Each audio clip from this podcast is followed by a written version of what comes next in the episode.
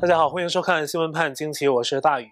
十月三号是美国二零二零大选的投票日，在这之前的日子，美国两大党及其背后势力的纵横捭阖，不亚于一场战争。为什么呢？我们这么来说哈，其实呢，世界局势一步一步跟得很紧，真的就好像是有人在布局一盘棋。我们新闻判惊奇的老观众都知道，我们的节目刚一推出来的时候，正好是香港的反送中运动从开始走向高峰的阶段。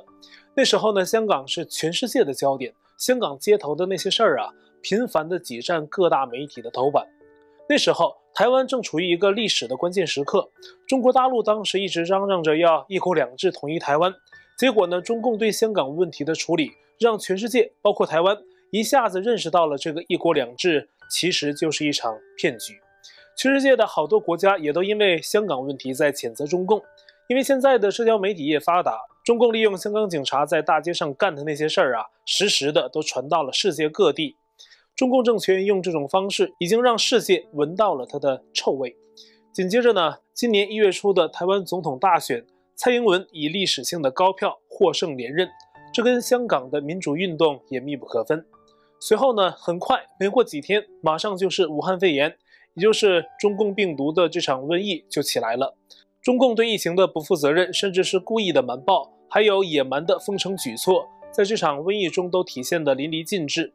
而且他还欺骗美国政府说瘟疫没什么大不了的，都控制住，结果造成美国疫病的大流行。其他国家也是一样。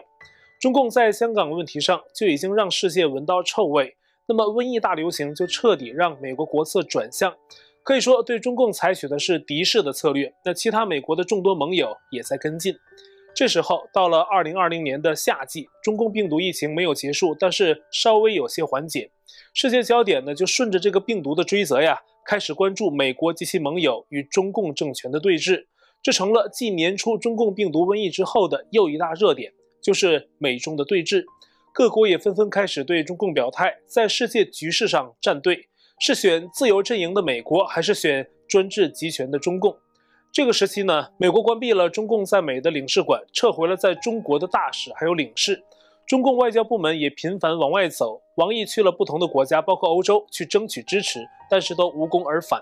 上周呢，欧盟理事会主席的表态很有代表性，他说呀，欧盟跟美国虽然有分歧，但是理念价值一样，在站队上，欧盟选美国。这个表态非常关键，而且正好是九月底十月初的时候，从夏天一直到这个时间。就是美中权力对峙，世界各国表态站队的时候。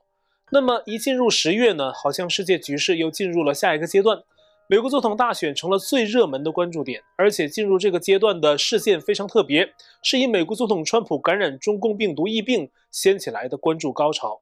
这也成为进入十月的第一个十月惊奇。而这次美国大选呢，牵涉问题很大。像我们刚才说的，从香港问题上，中共的国际形象急转直下。到病毒疫情更进一步把中共推到了全世界的对立面，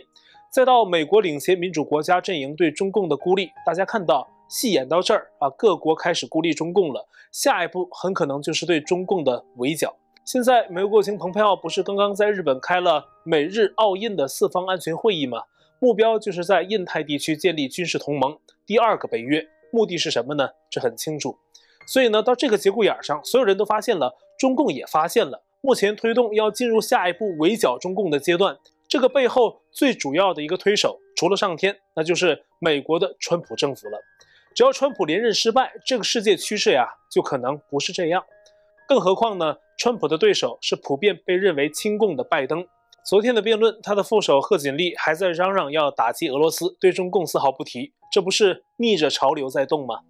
所以啊，一到十月份，距离大选只有一个月，最后的冲刺阶段。现在世界的焦点呢，一下子就集中到了美国，集中到了美国那张小小的选票上面，这成了左右接下来世界对战格局的重中之重。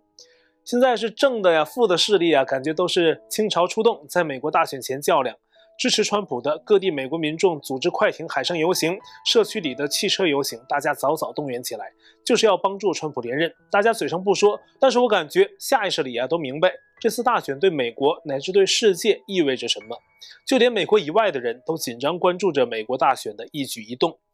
而反对川普的呢，也是充分表演。接下来我们就要介绍川普的对手阵营又要玩新花样。美国选民总愿意说十月惊奇，我感觉今年这个十月惊奇啊，是高潮迭出，从未有过的现象。在昨晚的辩论上，彭斯反问贺锦丽，大意就是说，你们民主党还好意思说和平转移权力？二零一六年川普胜选之后，你们一直在搞事儿，在大选前呢就开始利用职权监听川普团队，之后呢又有通俄门弹劾案。现在呢，解密文件显示，通俄门就是希拉里批准的抹黑计划。当时彭斯的话说得非常的硬，可是呢，彭斯话音刚落，民主党这边又出事儿了，真是十月惊奇。现在的美国众议院议长佩洛西，目前应该是民主党内掌握最大实权的成员，没有之一啊。那他在十月八号周四的例行记者会上宣布了一项新的计划。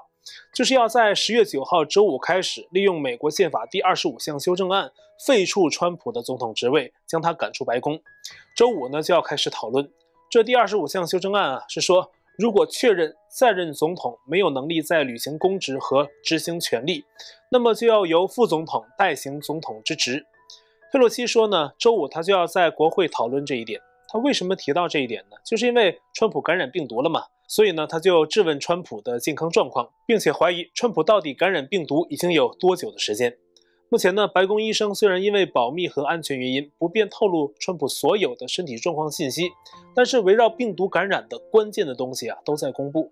例如十月七号，白宫医生就公布说，川普已经连续四天没有发烧，连续二十四小时没有症状。川普自己当天也说身体感觉很好，而且不相信自己会传染其他人。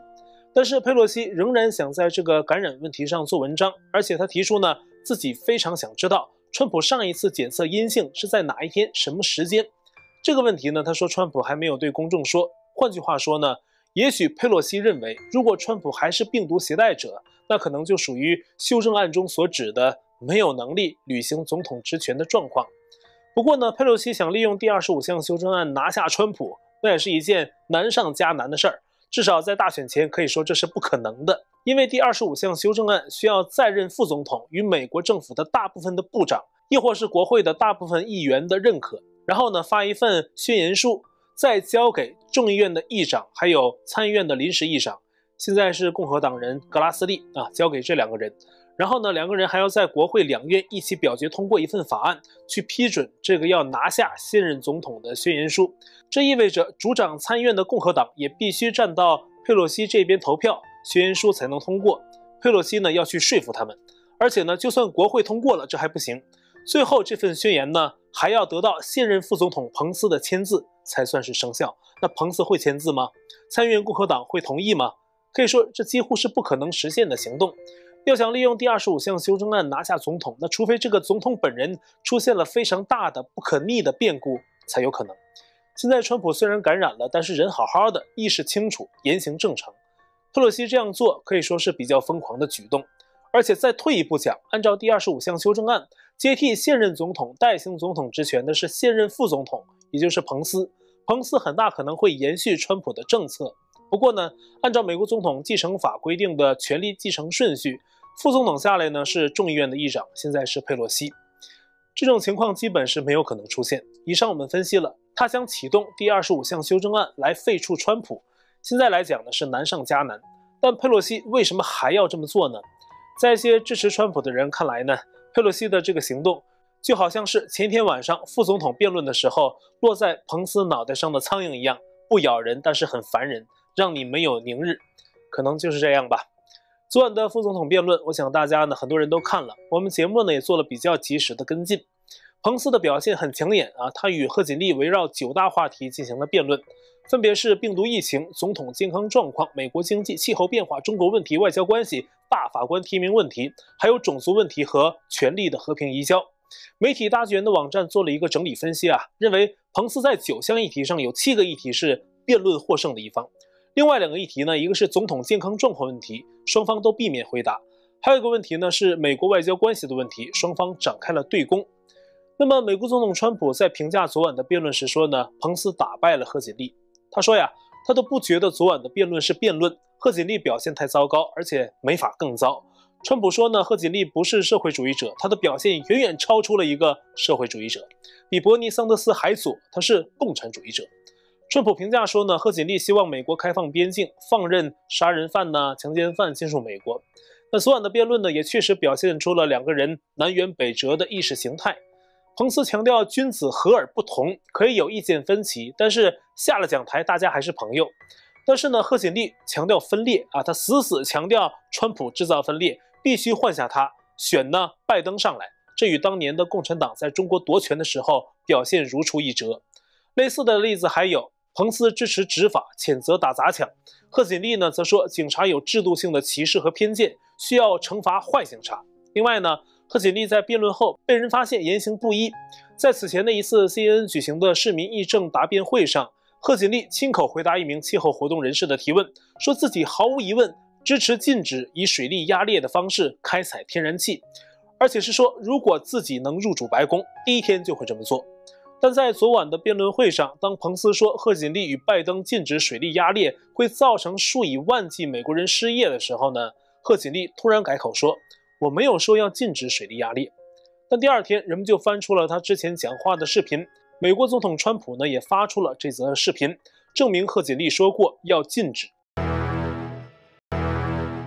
美国大选的辩论会呢引起很多人的关注，连中国大陆也在转播。但是大家不要误会啊，中共当然不愿意这种民主政治的方式在中国境内大面积传播。在大陆能够转播的只有很少的地方，比如有外国记者居住的酒店房间。但即便如此，外国记者惊讶地发现，这样小规模的转播居然也被审查。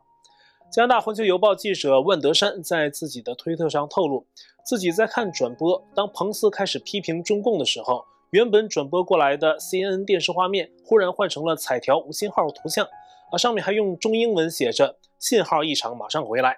等到彭斯说完中共，贺锦丽发言的时候，信号才恢复。信号停顿全过程差不多三分钟。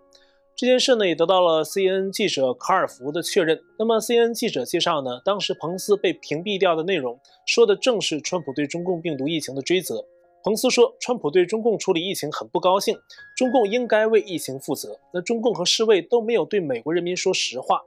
CNN 的评论呢，还指出，一旦外媒播出中共认为政治敏感的话题，例如人权、香港，媒体信号呢就会立即被封杀。在昨晚的辩论上，彭斯还回怼贺锦丽，说拜登从来没因为贸易跟中共打过啊。过去几十年，拜登在经济上对中共是卑躬屈膝，还充当中共在美国的啦啦队长。贺锦丽并没有直接回应彭斯的质问，而是顾左右而言他。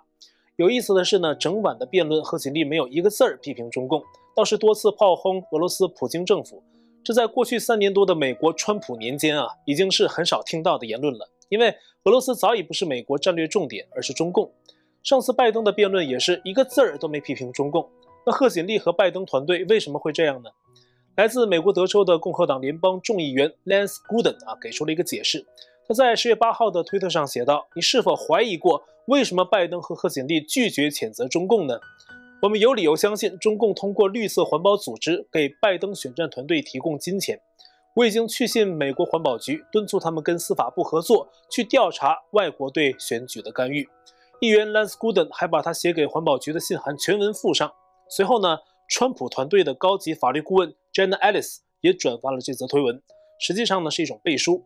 转发的时候，Jenna Ellis 一句话都没写，只是放上了三对眼睛的图案，暗示类似的任何见不得光的行动啊，人们都在盯着看着。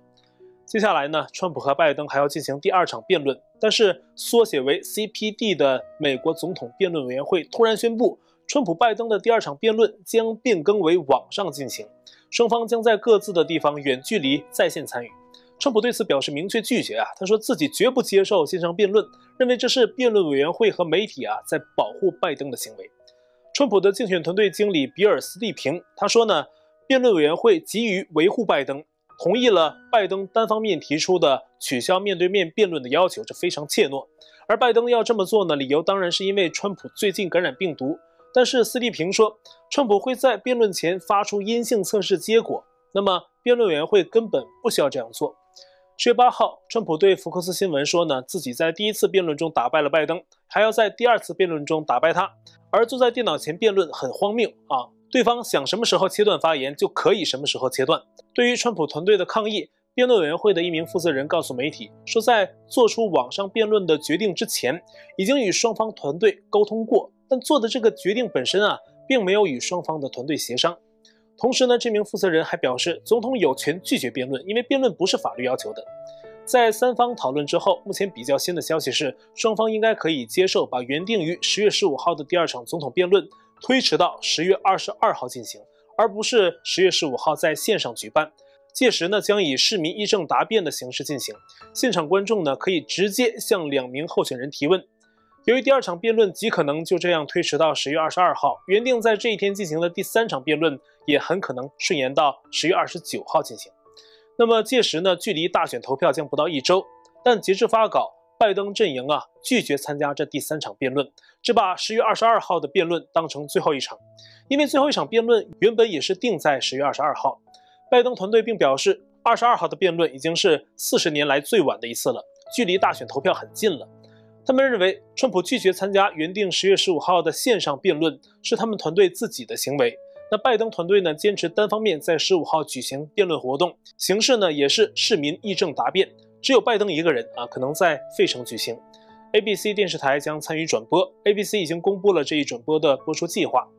本来呢，拜登和民主党此前就一直扬言想取消辩论。十月二号，川普正式感染病毒之后，给了他们最好的借口。但是呢，一柄剑上啊有两个刃，这场感染的经历呢，也让川普更加坚定了打击中共的想法。十月七号晚上，川普发表了一则视频，说自己的感染是因祸得福，中共则要为疫情的爆发负责，他们并将为此呢付出巨大的代价。那川普是这么说的。在海外爆料的病毒学家严立梦的母亲，在国内被公安抓走。严立梦对美国媒体说，这是因为中共想威胁严立梦闭嘴，而且想阻止他公布第二份有关中共病毒真相的报告。那严立梦说呢，自己的第二份报告已经经过同行的评审，也给美国政府看过了，大家都给了很正面的反馈。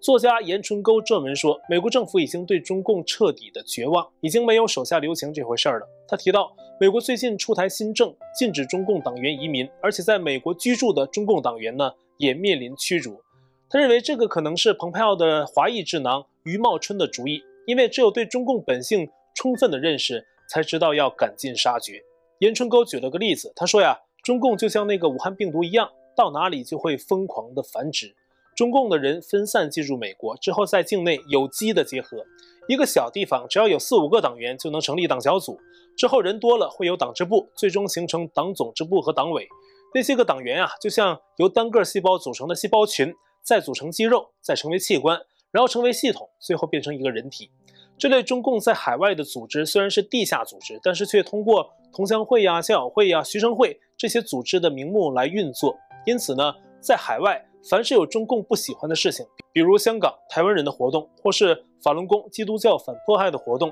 时不时有中共组织的人去骚扰。目前呢，蓬佩奥表示，美国已经写好了反共的剧本，就等着一幕幕去上演。而目前禁止党员移民等动作呢，只是其中的一幕而已。像我们今天节目一开始所讲的，从香港到病毒，不止在美国，中共引发世界各国的不满。美国皮尤中心在今年夏天对十四个国家的一万四千多人进行了调查，发现每一个国家都有超过一半的人对中共持负面看法，而讨厌中共的民众比率由高到低，分别是日本百分之八十六、瑞典百分之八十五、澳洲百分之八十一、丹麦和韩国各百分之七十五，英国呢是百分之七十四，美国是百分之七十三。一直到第十四个国家意大利，比率是百分之六十二。十月六号，德国驻联合国大使霍伊斯根代表美日澳等一共三十九个国家，在联合国发表了一份声明，就人权问题啊，再向中共喊话，特别强调了要中共尊重新疆、西藏等少数族裔的权利。最近不是有消息说吗？连被质疑立场亲共的现在的台湾国民党都开始表态反共。十月六号，国民党在立院的党团在立法会提出，政府应请求美国协助抵抗中共和美台复交两项公决案，引起了很多的关注。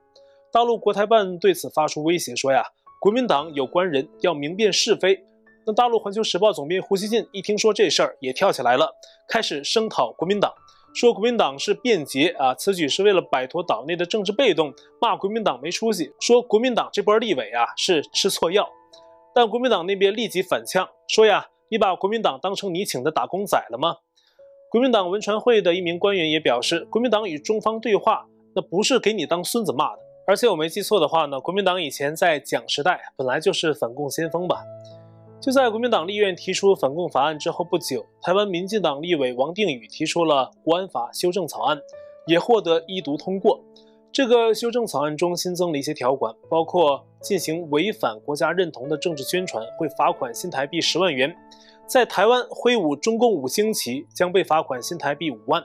美国国家安全顾问奥布莱恩十月七号就台海问题也发声警告中共，说中共呀不要试图用武力进攻台湾，因为。台湾与中国大陆之间呢，相距约一百英里，但岛上适合登陆的海滩非常少。中共想两栖登陆台湾是非常困难的。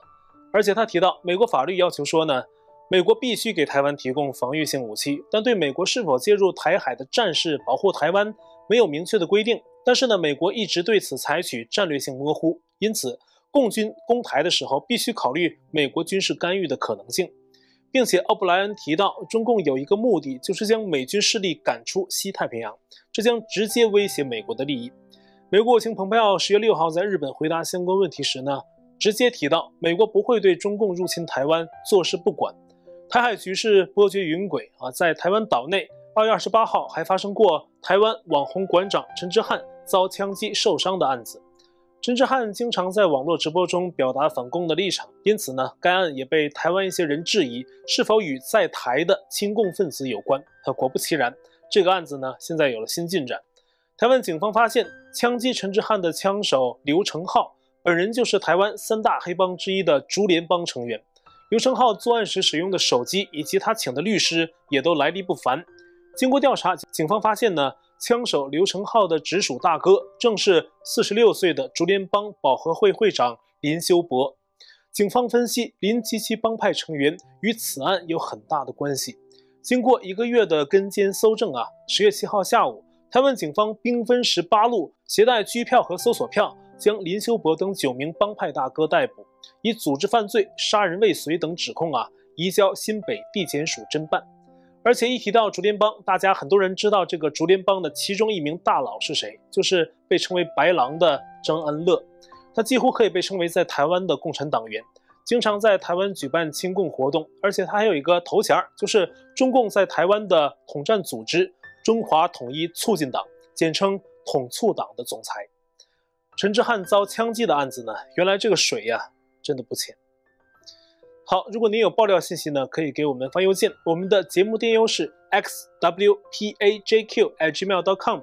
欢迎您订阅和分享我们的频道，在订阅的时候呢，不要忘了点击订阅按钮旁边的小铃铛图案，在第一时间收到我们新节目上传的通知。也欢迎您加入我们的会员。那这期节目呢就到这里，感谢您的收看，我们下期再会。